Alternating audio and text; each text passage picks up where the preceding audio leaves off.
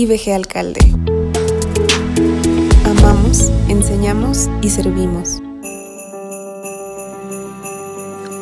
Hoy 16 de diciembre hacemos un acercamiento hacia el capítulo justamente 16 del Evangelio de Lucas, en donde se narran dos parábolas principales y, en una anécdota en la que el Señor Jesucristo está dialogando con los discípulos y que están los fariseos presentes, pero es un capítulo enfocado en el tema de las riquezas, en el tema del dinero, en el tema de los bienes materiales y cómo es que cuando nuestro corazón eh, se vuelve totalmente hacia el enfoque de tener y de conseguir, eh, pues nos alejamos del propósito principal, que es a final de cuentas amar a Dios y amar a los demás.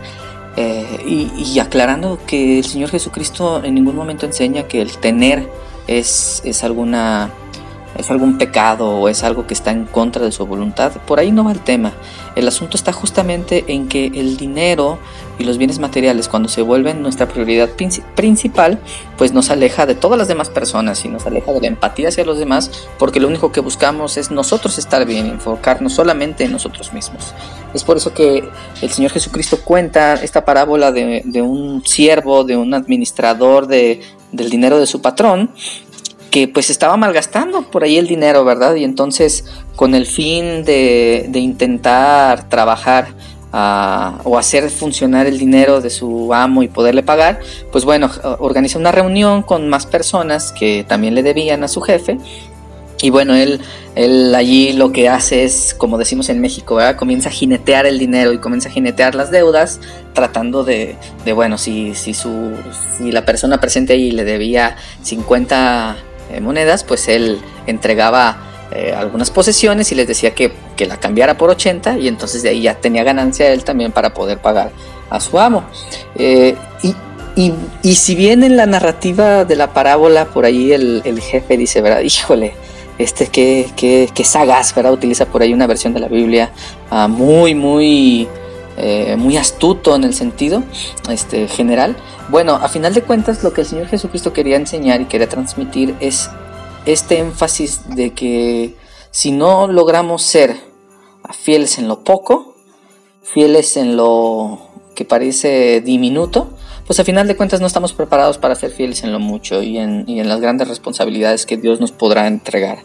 Eh, hoy es un buen momento para pensar y analizar si verdaderamente estamos teniendo un corazón y una mentalidad y una conciencia enfocada en que pues lo poco le importa a Dios, los pequeños detalles, las pequeñas decisiones, las pequeñas inversiones, las pequeñas donaciones, los, pequeños actos de, voluntad propia para ayudar a otros, ¿de verdad están siendo con fidelidad a Dios?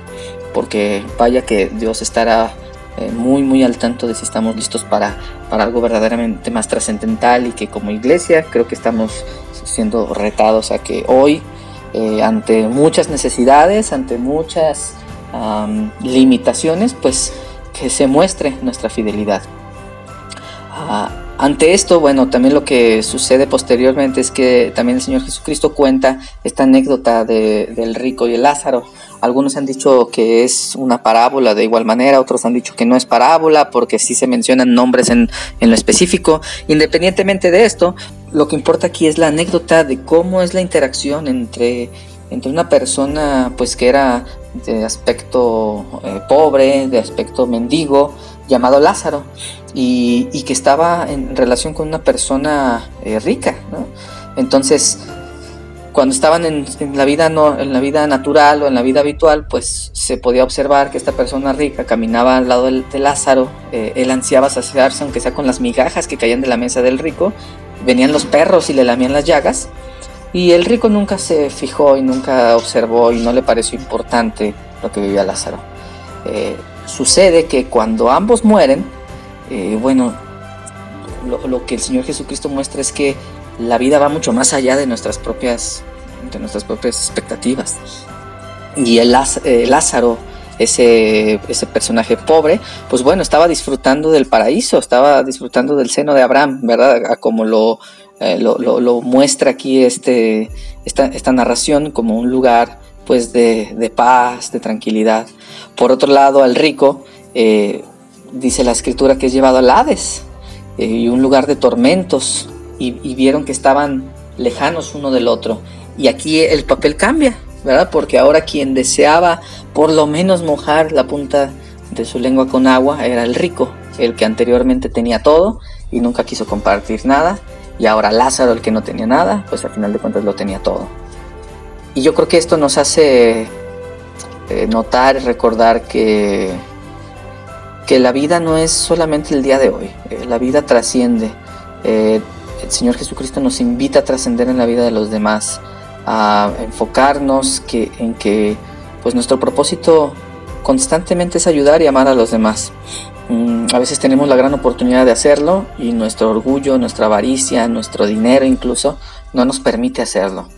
Eh, ¿Cuál sería la decisión que pudiéramos tomar el día de hoy como persona, como papá, como mamá, como hijo, como hija, eh, como cristiano, sobre la responsabilidad que tengo de ayudar y apoyar a los demás?